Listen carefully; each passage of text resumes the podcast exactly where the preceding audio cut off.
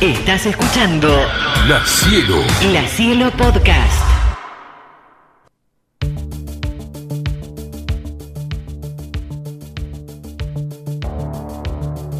Nos vamos a meter con todo porque mm, hace no tanto tiempo que convivimos con una palabra que se llama, o que se llama, no, que, que- que es influencers, ¿no? Aquellos que, que generan una influencia por sobre los que los consumen, una influencia para ir por detrás de un videojuego, de una ropa, escuchar música, vestirse de tal o cual manera y demás. Es muy probable que, si bien esta palabra no existía, allá por los 80s, esta serie fue la primera serie influencer de la historia. Tuvo influencia en la música, tuvo influencia en la vestimenta, tuvo influencia en la estética, tuvo influencia en todo, en la televisión. Hubo un antes y un después de lo que fue División Miami o Miami Vice en la televisión. Pero bueno, si tenemos que, meternos un poco y ver por qué lado eh, surgió esta cuestión de, de División Miami y, y darle un desarrollo como corresponde, hay que ir bien atrás, pensar la década del 80, pensar en una ciudad en particular como era Miami y, y qué era Miami en esa época. Primero vamos a situarnos en el lugar, porque esta serie fue filmada todo el tiempo en Miami. No es ponerle como Friends, que si bien es todo en Nueva York, fue filmada en Los Ángeles y así varias más, porque lógico, en Los Ángeles están los estudios. Pero esta serie fue filmada totalmente en Miami. Y mm, Miami fue una ciudad, allá por los 50 y los 60, muy familiar, ¿sí? Eh, Miami y Miami Beach. Para aquellos que han tenido la oportunidad de viajar o conocerlo, bueno, le decimos, Miami es una ciudad que está en el continente. Miami Beach es como una lengüita que acompaña en el costado sobre el mar Atlántico con varios puentes que lo comunican, que es donde están la mayoría de estos hoteles, como cuando uno ve una escena o una o viaja, se hospeda ahí eh, y demás. Bueno, todo ese lugar era una, una cuestión familiar, es decir, todo- todos los norteamericanos iban a veranear ahí, iban a pasarla bien, eh, etcétera, etcétera. En los 70 se pudrió, se arruinó, se puso todo confuso, se llenó de narcos y los carteles de, de- de venta de drogas tomaron la ciudad, eso alejó a las familias, lógicamente, y la ciudad se vino literalmente a pique. Era una ciudad donde iban a vivir los viejos, que se jubilaban, pero los viejos que se jubilaban y no tenían un mango, porque los alquileres eran baratísimos, y donde reinaba la delincuencia, pero con números muy altos. Si queremos buscarle un antecedente a División Miami, tenemos que ir al año 83 con Scarface, porque habla de eso. Y de hecho también está filmada en Miami y muestra la decadencia de una ciudad que había sido otra cosa y terminó siendo esta cuestión. Bueno, eh, basándose en eso, en esa ciudad, en Miami, en cómo estaba, en lo que pasaba, y además en la ventaja aquella que tenían los, eh, los integrantes de la fuerza de seguridad, sobre todo los que trabajaban en una división eh, que tenía que ver con el vicio, con el Vice, por eso División Miami o Miami Vice, eh, era que si se incautaba, o sea, atrapaban a Chucho, que era el líder del cartel de Villa Masa de Trenquelauquen, eh, y tenía, qué sé yo, autos y tenía lanchas, bueno, eso se incautaba y podía tener un uso oficial. Por eso, con ese doble juego, esa estética pomposa, vos te preguntabas cómo un cana, por más que fuera Don Johnson, no fuera Phil ni Michael Thomas, podían tener lo que tenían, no, no- estaba bien el correlato, pero sí estaba desde el lugar que si querías lo pensabas, decía, bueno, pero esta Ferrari Daytona que tiene él, está incautada a uno que metimos en cana el mes pasado, y es uso oficial, chao, listo, y cerraba la historia. Y tampoco había que preguntarse tantas cosas.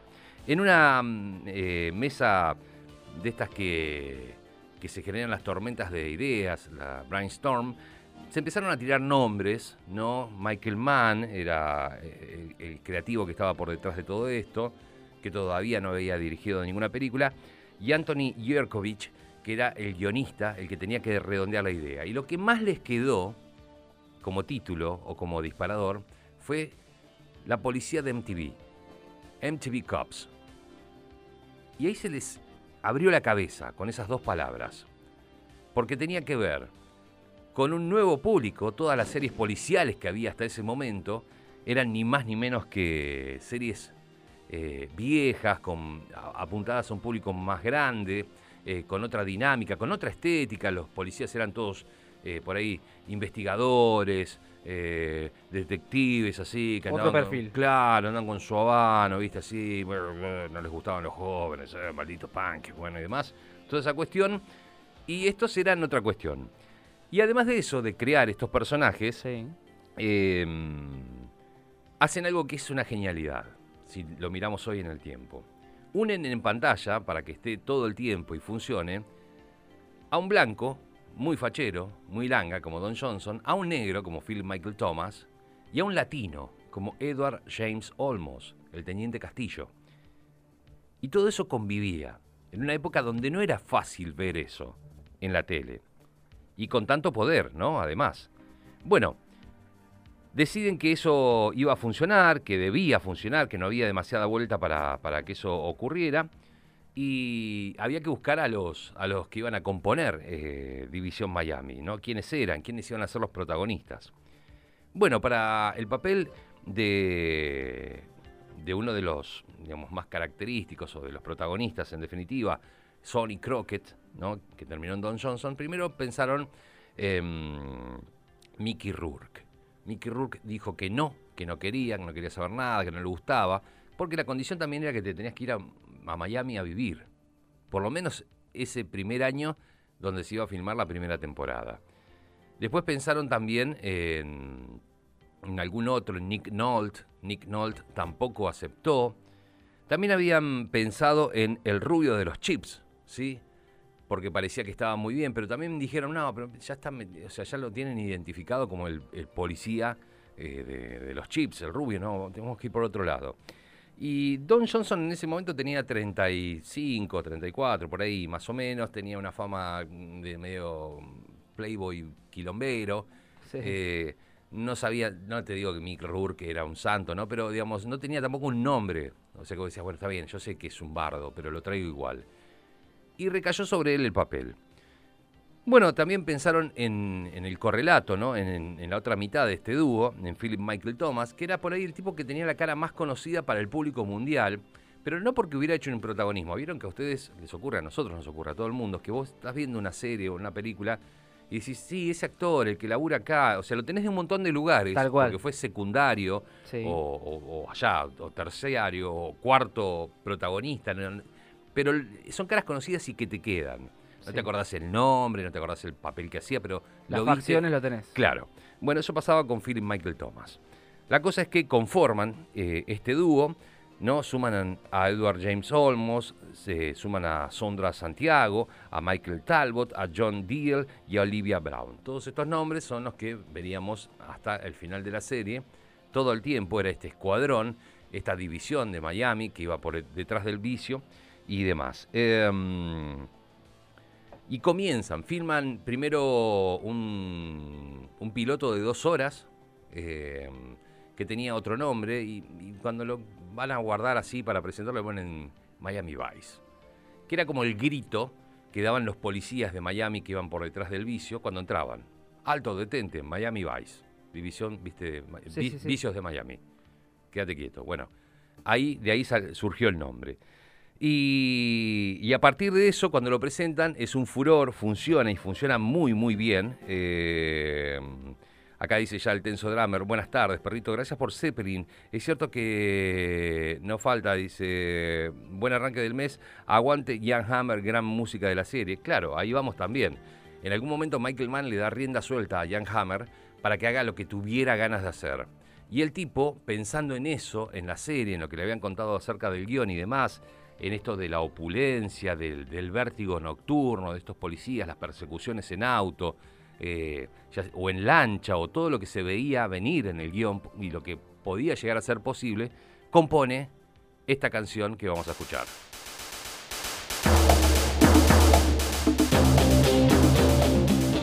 Especial División Miami en El Perro Bipolar. Esta es la versión cortita, la vamos a escuchar. La del inicio, la de la intro. ¿Se acuerdan las imágenes? ¿Le quieren contar algunas? Las tienen grabadas ahí.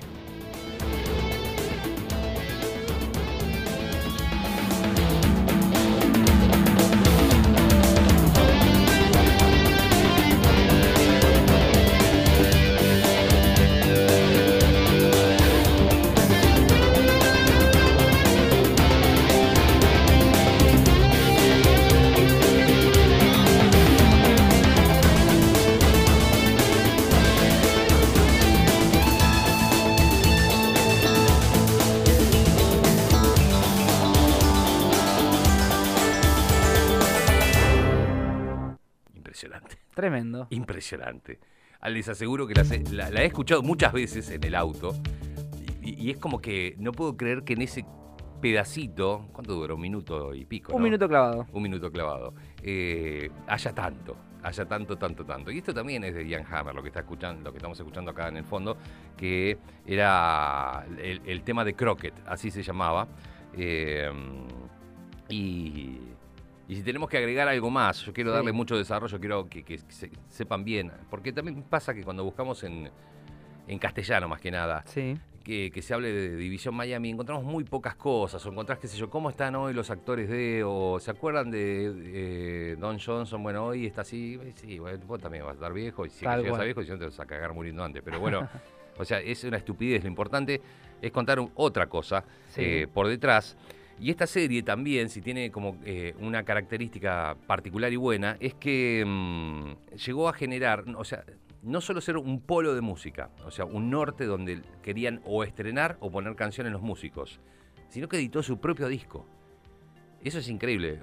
Yo hago memoria y no tengo recuerdo que antes de División Miami hubiera, sí, me podrán decir de esas series comedias de, de los años 60, pero acá había música que era otra cosa, ¿viste? Y llegaron a editar dos vinilos, División Miami 1 y 2, según la temporada, con muy buenos músicos, eh, la primera con la música más original, y después sumaron algunas que otras cositas más. ¿Vos decís que hay algún mensaje? Después de pedírmela tanto que alguno me diga, che, perro, por fin hablaste de División Miami. A ver, ¿qué dicen? Perro, gracias por pasarle el Zeppelin, mi banda favorita. Muy bien. Te mando un abrazo, abrazo Otro. para todos. Dale, querido, abrazo grande para vos. ¿Qué más? ¿Qué más? Hola, ¿cómo les va? Buenas tardes. A mí me pasa con En el aire esta noche de Phil Collins, Sí. que no puedo evitar cada vez que la escucho pensar en, en la serie División Miami, Muy bien. en las escenas de noche en el auto. enorme.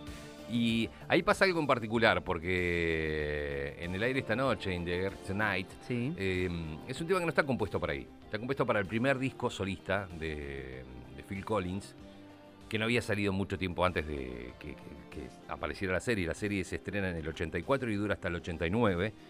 Tiene reposiciones en 1990, pero ese, el tiempo de vida de, de División Miami es del 84 al 89, unas pocas reposiciones más así en el 90 y se terminó. Y, mm, y todo el mundo piensa que la canción de Phil Collins fue hecha para la serie, porque además en ese primer vinilo que se editó estaba la canción. O sea, si buscan el soundtrack, está la canción de Phil Collins, como que la entregó también, tomen, también va para acá, y tiene un momento poderoso, sí, es la lancha, eh, y es la noche, y es ese tema tan particular, tan intimista. Era aquel disco que, editaba como primer disco solista Phil Collins, mientras estaba transitando un divorcio, una separación súper dolorosa, se había quedado solo, y, y de eso trata ese primer disco. ¿Qué más tenemos? A ver, Hola perro, gente en el estudio, ¿cómo están? ¿cómo va? Habla Hello. Adrián. Bueno, la verdad que buenos recuerdos, ¿eh? Eh, Era llegar del colegio, la primaria, y ponerme a ver eh, esa serie, entre otras, ¿no? Eh, pero sí, sí, este, esta serie era magnífica, magnífica. Me acuerdo de otras como Muelle 56, Mm. que eran dos también investigadores que en un helicóptero o un robot. Eh, bueno, muchas series de, de la década del 80, la verdad. Muelle 56 tenía dos investigadores que eran una masa, así, que eran tremendos, y tenía uno que era como el capo inteligente del nerd, que era Murray Bosinski. Pero bueno, otro día hablaremos de eso. Eh, esta serie se grabó, ¿no? Este, aquel piloto llamado Gold Coast, ¿no? Como la Costa Dorada, y terminó llamándose División Miami, y de ahí arrancaron. Y decían más tarde, no mucho más tarde, porque fue un éxito absoluto desde que arrancó, eh, esta es una serie hecha para MTV. Decían, insistían en eso, en aquella palabra que les había quedado en la tormenta de ideas, los MTV Cops, los policías para MTV, este, porque el público tenía que ser MTV, tenía que ser una serie bien hecha, madura, eh, de policías, pero para una audiencia joven. Eso después pasó muchos eh, años después. Vieron eh, CSI y todos los hijos de CSI, eh, Miami, demás, que muchos son eh, series no para un público tan adulto, por la estética que tienen, por cómo hablan y demás, y los policiales se transformaron. Pero hubo un antes y un después. Mm, vamos a ir poniendo música, porque también tiene que ver mucho la música, les dije, en esta serie. Vamos a ir con la cuarta canción que creo que tenés ahí en la lista. Esta no está en el, en el soundtrack oficial, pero también es una de esas canciones que sonó en la serie y que mucha gente al instante, cuando empieza a sonar esto, ponelo. ¿Se acuerdan de División Miami?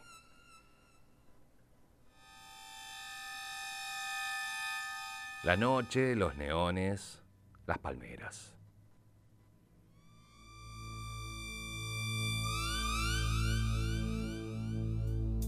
Allá lejos en la costa está anclado un barco con un narco. Hay que ir desde acá hasta allá en lancha. Nos subimos a esa lancha, aumentamos el volumen y suena Rush Ballard. Voices.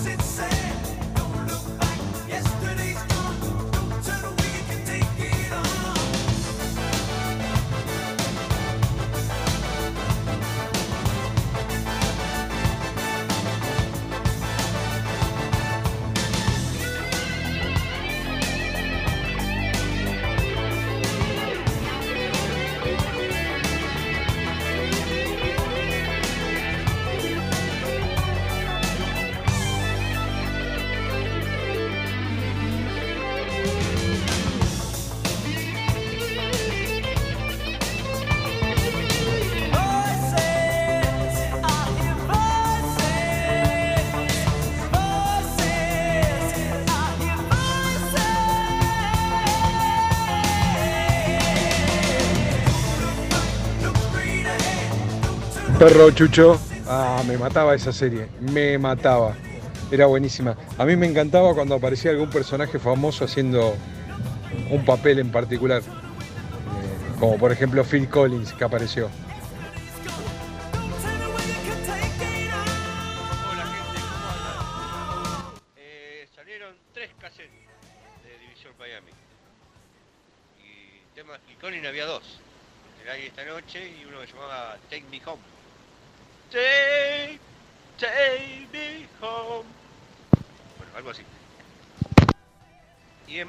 Un episodio de División Miami actuó Phil Collins, que hacía de contrabandista, no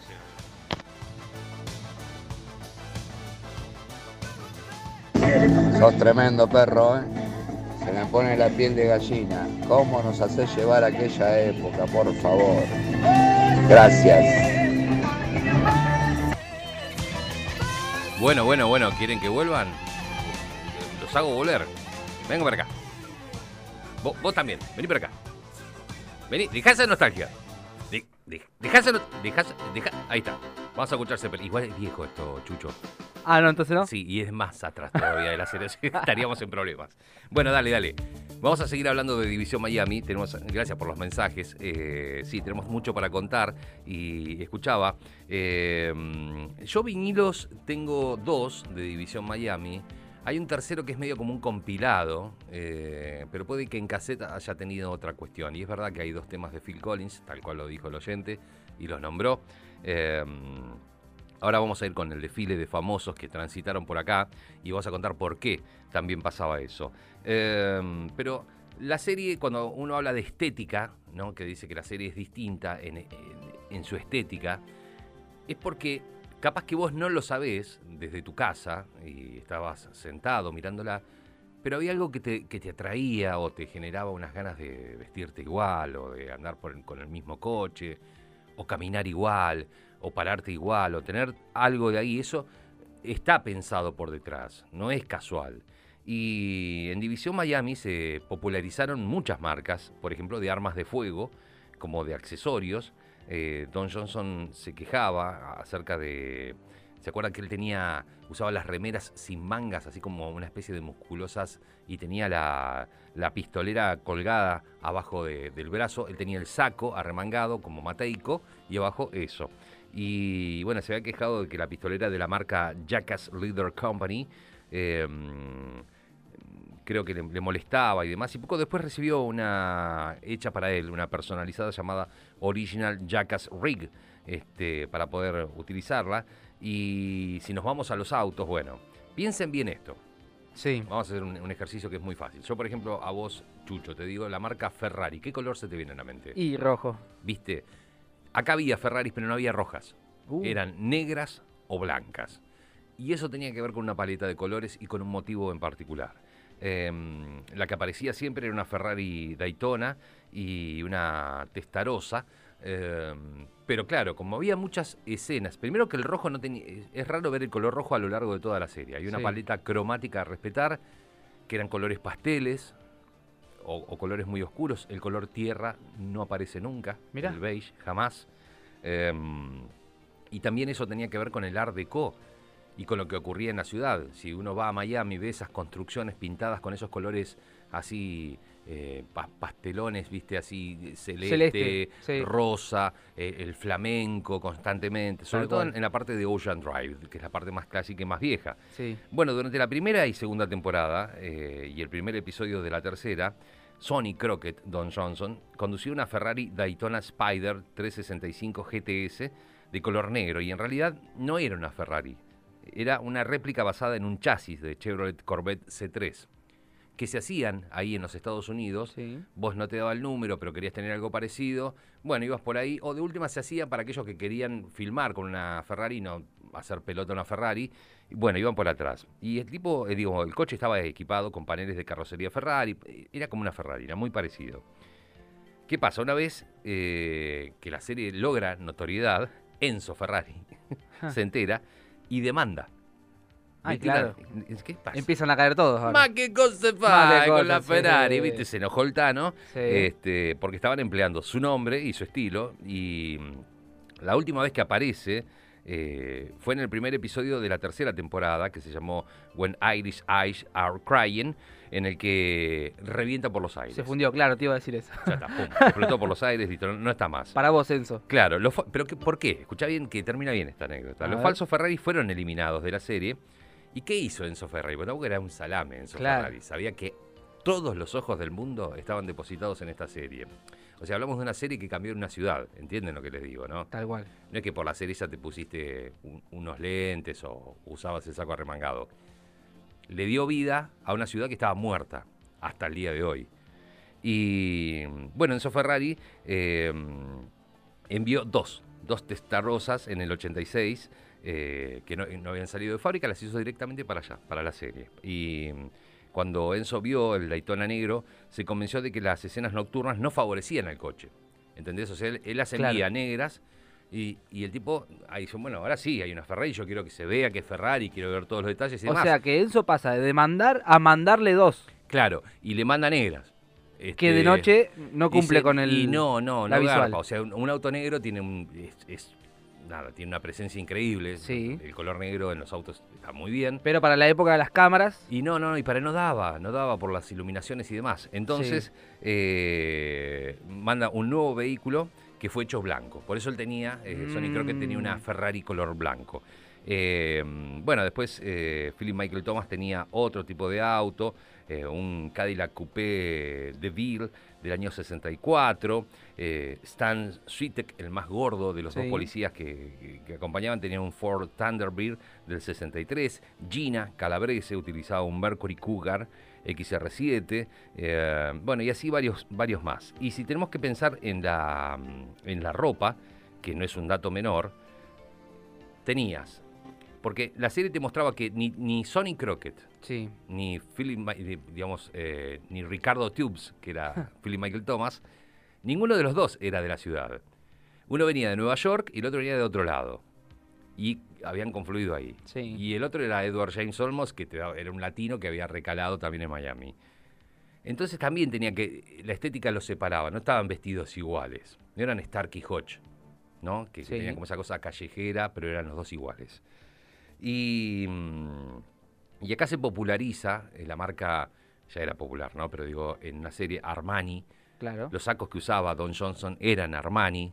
Abajo tenía esa camiseta sin mangas. eh, te- usaba. mm, eh, se vestía como un italiano, como, un- como un tano de guita que estaba en el Mediterráneo en un yate. ¿Viste? Esos pantalones pinzaditos, mocasines sin medias. Sí. Decías, bueno, así seguís a estos chavales. Y sí, los seguí, los atrapaba, listo, ya está, yo me lo creí. Y, y Rico Tubes, este, Philip Michael Thomas, era otra estética, un- unos sacos más ajustaditos, más neoyorquino vestido eh, y demás. Había mucha moda internacional.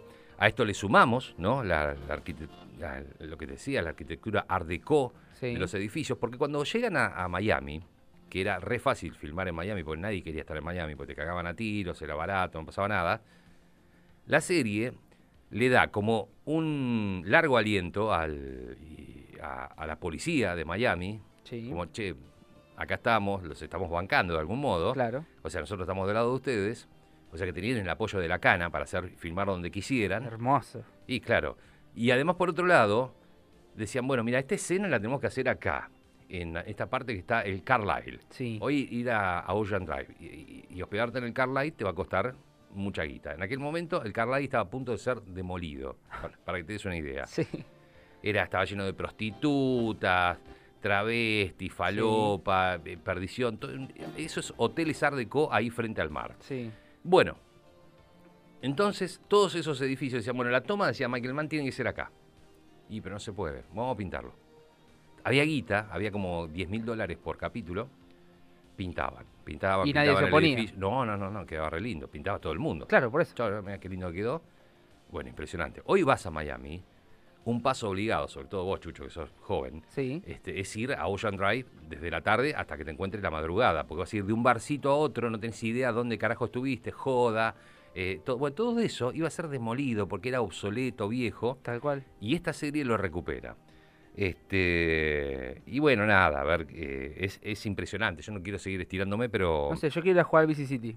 Quiero ir a... Bueno, ahí está, eso que decís. El juego este, el, el, el Vice Grand Theft City, Auto, claro. eh, está basado en División Miami. Es todo lo- que nombraste recién. Bueno, por eso mismo, está, está basado en, en toda esa cuestión.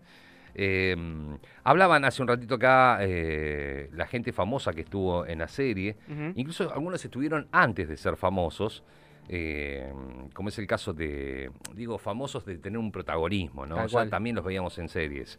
Eh, Al Bundy estuvo ahí, ¿no? Más tarde haría eh, Casado con Hijos y haría varias cosas más. Este, a ver, ¿quién más te puedo nombrar? Bruce Willis estuvo en el 84. Eh, sigo pensando, Benicio del Toro, eh, no era tan conocido. Una muy joven, pero muy jovencita, Elena Bonham Carter, antes de convertirse en ese ser dark y tan particular, bueno, estuvo ahí. Si te muestro la foto de morir, James Brown estuvo. Mirá. Eh, Lauren Fishburne, ya se había convertido como una especie de, de costumbre de que estos tipos estaban ahí, ¿no? Eh, Frank Zappa, a ver, ¿entienden? Frank Zappa. El maldito Frank Zappa estuvo ahí y actuaban, ¿eh? No es que pasaban caminando sí, y demás. sí, Gene Simmons estuvo, bajista de Kiss, eh, estuvo también Leonard Cohen, Julia Roberts, muy pibita, con la carita con cachetes, estuvo en División Miami. Eh, Liam Neeson, estuvo también Michael Madsen antes de ser un- uno de los Tarantino Boys, estuvo Miles Davis. Uf, El carácter podrido de Miles Davis para Tremendo. poder lograr llevarlo a una serie y que actuara, bueno, estuvo ahí. Ron Perlman, estuvo Phil Collins, como decían, interpretando como una especie de, de narco inglés que venía acá a afanarle otro narco y demás. Estuvo muy, muy bien. Tiene muy todo bien. el physique Turrell Sí, estuvo bárbaro. Steve Buscemi, estuvo también Ben Stiller. Mirá. Este, sí, no, no, y si ves las Muy fotos, joven, pero claro. sí, no, recontra jóvenes. Stanley Tucci, eh, John Turturro y hasta Vigo Mortensen Claro. estuvo también metido ahí. ¿Eran cortos los, los episodios o...? 47 minutos. Eh, bien, Eran muy bien. A ver, entérate que eran, toda la semana eran 47 minutos de propaganda para Miami. Claro. Eso duró desde el 84 al 89. Ya Excelente. está, la revivieron y eso creció, creció y explotó hasta más no poder. Eh, mm, bueno, te contaba lo de Phil Collins, que hoy lo decía más temprano alguien, eh, hacía de un, como un estafador, ¿no? Un narco, un estafador británico que tenía como la pésima idea de, de querer engañar a un traficante allá en Miami, bueno, y medio que, que se- estos se ponían del lado de él eh, y demás. Tuvo Gina Easton también, Little Richard, eh, estuvieron los Power Station, aquel, aquel fragmento de Duran Duran, pegándose una vuelta, Ted Nugget, este, bueno, un montón de gente, era lo más común. Y mm, hay mensajes, ¿no? Y yo estoy hablando, bueno, vamos a escuchar algunos, dale. Buenas tardes. Eh, ya había una serie que había roto con el estereotipo del detective tosco, tipo Koyak. Y esa serie era una serie británica, dos tipos audaces, con Roger Moore y Danny Curtis. Y tenían una dinámica bastante distinta a todas las series policíacas hasta el momento. Es verdad, es verdad. Y si hablamos de la estética también, dos tipos como Tony Curtis y Roger Moore, eh, ¿no? un glamour absoluto. Uno llegó a ser un, James Bond. Este sí, tenía que ver. Pero claro, a ver, las cosas explotan cuando están ahí, en, donde es el gran show que es en los Estados Unidos. Y sí, es cierto, no me acuerdo, dos tipos audaces, creo que es de los 70 Este, em, pero sí, sí, si querés, la podemos hermanar un poco. ¿Qué más? En División Miami, ¿qué hace perro? Perdón. ¿Cómo andás, En querido? División Miami, todos los conocidos eh, o eran narcos o eran policías corruptos. Sí, es verdad, es verdad. Estaba bueno verlos en esos papeles. Uno más, a ver. Chicos, las Ferraris de División Miami eran truchas, eran carrocerías montadas sobre autos americanos porque Ferrari no les permitió. El tío de mi novia llegó a Miami en esa época sin un centavo, se metió a vivir en el Hotel Colonial, el Claro. emblemático Colonial de Miami, que estaba prácticamente abandonado como para demoler y lo restauró por completo y desde esa fecha a hoy está en esas condiciones. Está- es el Colonial, el ponderoso Colonial. Claro. Claro, ¿viste? Bueno, ahí está, no sé cuándo habrá llegado el mensaje, pero sí, bueno, era lo que contamos de las Ferraris y lo que contamos también de esa zona del Ocean Drive con esos edificios tan particulares. Eh, mm, hablamos también de, de música y... mm, A ver, lo tenemos a Glenn Fry. Glenn Fry yo lo adoro, lo quiero un montón. En la nube que le tocó estar, ojalá esté ahí y nos haga canciones a todo el mundo. Eh, Glenn Fry fue parte de los Eagles. Y en algún momento, cuando los Eagles se separan en el año 80, puntualmente en el año 80, eh, um, es cuando se refuerza, se, duplica y triplica la audiencia de los Eagles, porque empiezan a aparecer esas radios eh, AOR en el mundo y la música de los Eagles calzaba como trompada. Pero bueno, los Eagles en particular y sobre todo Glenn Fry y Don Henley tienen su carrera solista eh, y empiezan a crecer. Y Glenn Fry tenía esa cosa siempre de simpaticón, de canchero, eh, de amable y mm, de, de tipo entrador. Don Henley siempre fue más osco. Y así fue como metiéndose en lugares y demás. Y eh, en algún momento le encargaron, eh, para un capítulo en particular, que compusiera una canción. Sí. Y más adelante le dijeron que formara parte de un capítulo, y de hecho hace también de, de- de un narco ahí que tiene un avión medio abandonado y, y demás y demás. Y compuso una canción que funcionó muy bien, que tiene dos videos. Eh, la diferencia entre los videos es que uno tiene como agregadas escenas de División Miami y el otro no la tiene. El tema se llama Tú perteneces a la ciudad. Todos los instrumentos están tocados por Glenn Fry, la canta él también, salvo el saxo venenoso que tiene este tema. You belong to the city.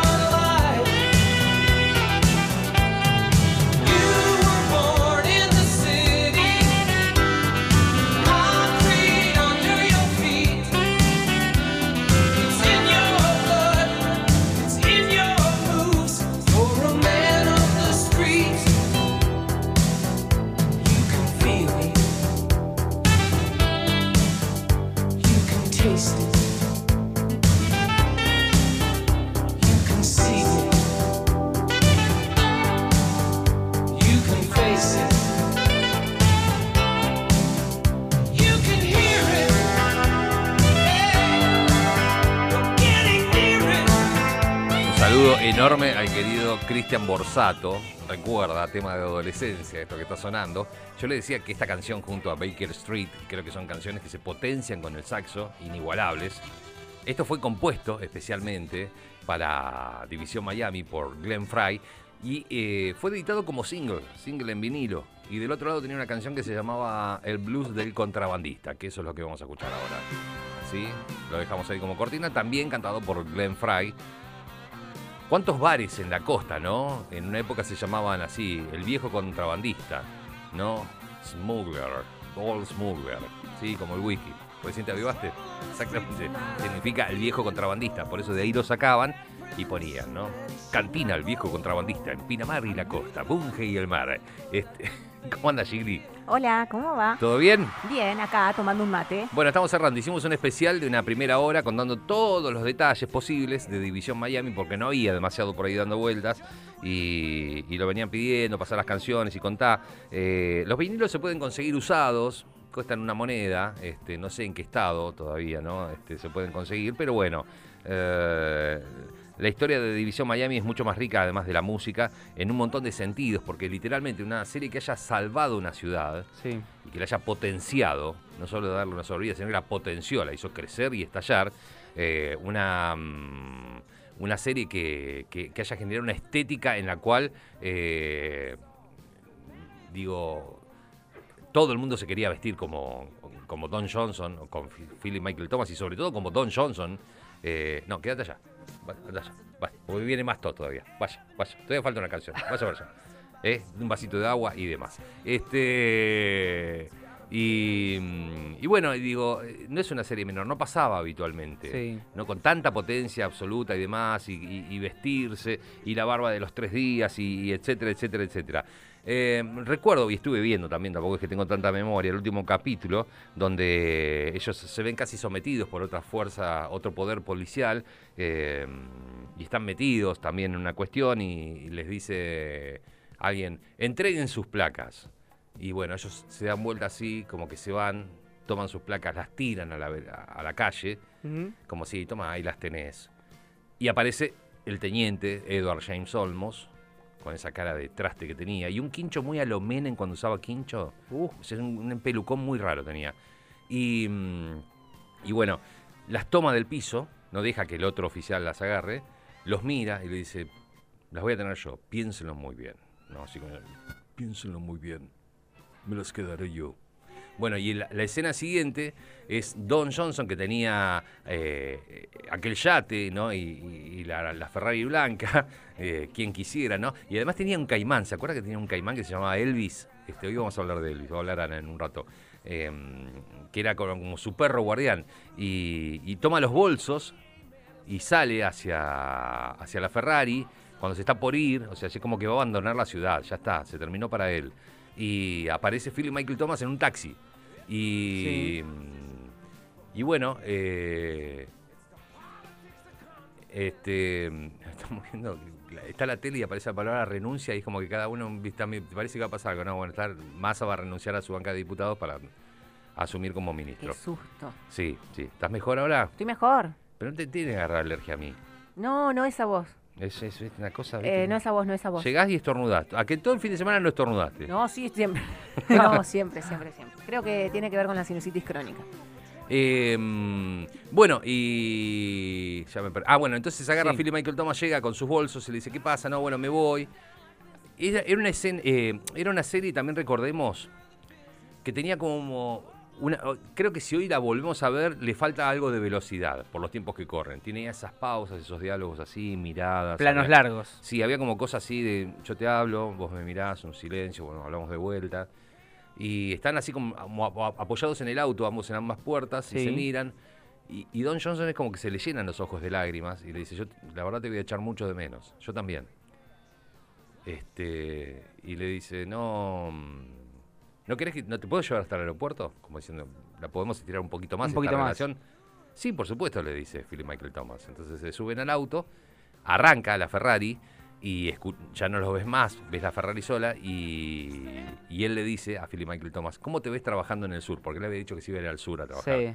Y puede ser, puede ser y echan una carcajada. Ese fue el último capítulo en el año 89 y ahí terminó la cuestión y, final final. Había muchísima música y demás, eh, no sé qué más contarles. hay algunos datos por ahí perdidos. Ya le conté la influencia en lo arquitectónico, en la paleta cromática de colores, automóviles, automóviles, armas, vestimenta. eh, salvaron una ciudad.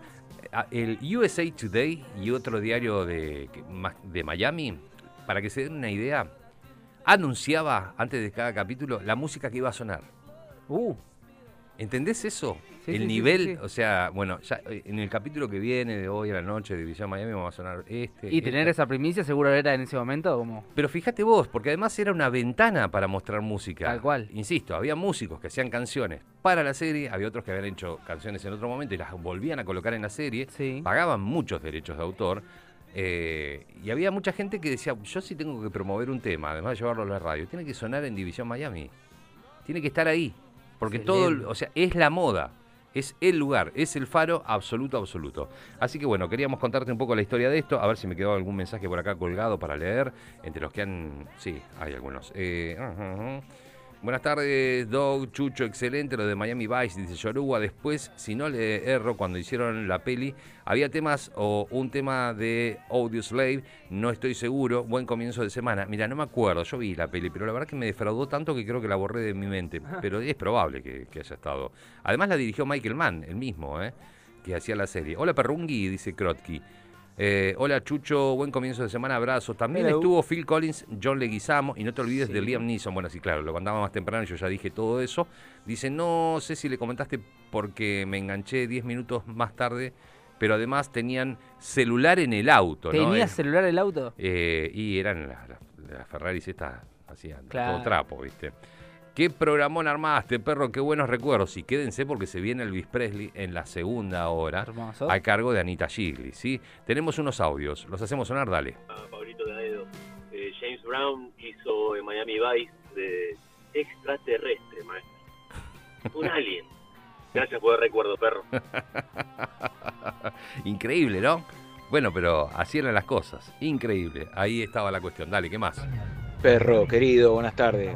Siempre trayendo a nuestros oídos esos recuerdos que nos hacen acordar de que vivimos la mejor época de la música, de las series, de la infancia, de los amigos, de la familia, donde no había celulares, donde nos comunicábamos entre todos. Qué grande, ¿eh? Bueno, vivimos la que nos tocó, qué sé yo. Es nuestra banda de sonido. Yo supongo que dentro de unos cuantos años, eh, cuando acá esté otro perro bipolar sentado haciendo un programa, tendrá nostalgia acerca de otra época y es totalmente respetable, ¿no? Este, pero bueno, es verdad, sí, a mí me gusta ir para allá y me gusta traerlo acá porque sé que tengo ese correlato con ustedes y que no hay por ahí mucho que hable de esto, hablan de otras cosas, ¿no? Este, y está bien. Eh, pero a mí me gusta cada tanto eh, recordar esto porque un detalle, no se la puede ver en ningún lado la serie. Eso es lo peor que nos puede pasar. Vayan a cualquier plataforma de las que tenemos, no está. Mira. Te puedes bajar los capítulos, puedes pegarle los subtítulos, hacer lo que quieras. Pero una serie tan importante como esta, bueno, Baywatch tampoco está en ningún lado. Qué loco. ¿No? Este, digo, fueron series muy populares. Debe haber un problema de derechos, sobre todo en esta zona. Capaz que, que alguna de las plataformas, no sé, en los Estados Unidos sí es posible verlas, porque la- la- últimamente la pasaba cuando, cuando Fox era Fox, este, la- tenía los capítulos. No se puede encontrar en ningún lado. Podés bajártela, todo lo que vos quieras, pero es raro, no se puede ver. Y No es que tenés ahí. un montón de derechos, entre, entre cantantes, entre marcas. Será Yo calculo que. será el tema de la música, ¿no? Sí, sí. Pero los habían pagado los derechos. O sea que creo que una vez que lo pagaste ya está. Se curió. ¿Queda algún mensaje? Tenemos algo. Dale. A ver. Em, no te olvides de, de- bueno, seguramente lo hiciste. Em, las bandas de sonido de Michael Mann en División Miami eran fantásticas. Mucha música de- que actualmente yo escucho eh, la conocí gracias a Michael Mann. La podemos armar un poco más. Tremendo. Hay un Gina Easton fue esposa de Don Johnson, de hecho. No sé si charlaste, lo dijiste, no me pareció tan buena la película que trabajaba Jimmy Fox y Colin Farrell. No, no me gustó, pero para nada, no le hizo honor a la, a la serie. No, a mí tampoco. Eh, a ver, no me acuerdo que Gina Easton haya sido mujer de, mm, de Don Johnson. Don Johnson, eh, otra... de- ay, sigo con los detalles del tema. Ya estamos en la segunda hora que es de Anita y yo no quiero seguir hablando, pero bueno. eh, el, el envión, ¿no? Que esto de capitalizar la ola hizo que también ambos, Don Johnson y Philip Michael Thomas, se metieran en el mundo de la música. Don Johnson grabó dos discos, Philip Michael Thomas fue metiendo canciones. Don Johnson tuvo un poquitito, no crean que reventó, pero tuvo un poquitito más de éxito que, que Philip Michael Thomas. Hoy Don Johnson tiene 72 años. ¿Sí? Eh, tiene una hija hermosa, tiene varios hijos y una hija hermosa que es Dakota Johnson, eh, 50 sombras para Grey, la tienen divina, Sí. absoluta. Eh, y si se preguntan sobre, porque él después siguió haciendo algunas cosas, fue apareciendo, incluso apareció en Watchmen, Don Johnson, eh, digo, cada tanto lo vemos hacer alguna que otra cuestión. Eh, hizo esa cosa tan rara que era eh, Marlboro Man y, bueno, no me acuerdo, el, otro que, era con Mickey Rourke, un espanto, bueno, nada. Pero ha hecho series y películas. Philip Michael Thomas colgó los guantes. El tipo dejó esta serie y como que, bueno, listo, ya está, ahora me voy a tomar un tiempo para reencontrarme con mí mismo y bla, bla, bla, bla, bla. Y bla, le bla. gustó el tiempo. Claro, el tiempo es como provisorio para toda la vida, porque como que metió algunas voces en algunas animaciones, hizo unos papeles muy menores, muy menores, dejó el alcohol, dejó el, si tomaba drogas no lo sé, pero las debe haber dejado, dejó el tabaco, tiene, escucha Chucho, A ver. 11 hijos, no, con dos mujeres, ¿sí? 11 hijos. 11 hijos, con dos mujeres. Tiene una rutina. Esto le No va a- perdió el tiempo. Esto le va a encantar a Anita. Tiene una rutina de baile caribeño todas las mañanas de 20 25 minutos. Amo, amo, Se, completamente. se levanta así, hace el, el café con leche, toma, y después se hace. Salsa merengue, se piqui tira. piqui. Tengo un corazón, ¿viste? Y bueno, baila un poco. Sí. Y. y dice que él está bien así, que, que tiene buena salud, que, que- que tiene la guita que tiene ganas de tener, que está bien con los 11 pibes, imagínate la cantidad de nietos, ¿no? Está muy parecido, ¿no? O sea, no ha quedado demacrado, muy parecido, tiene la barba blanca, blanca, blanca, blanca, y el pelo como medio, no en rasta, pero un poco largo y negro. Tiene, tiene uno- un hondón grande como una casa. La Cielo. La Cielo. La Cielo Podcast.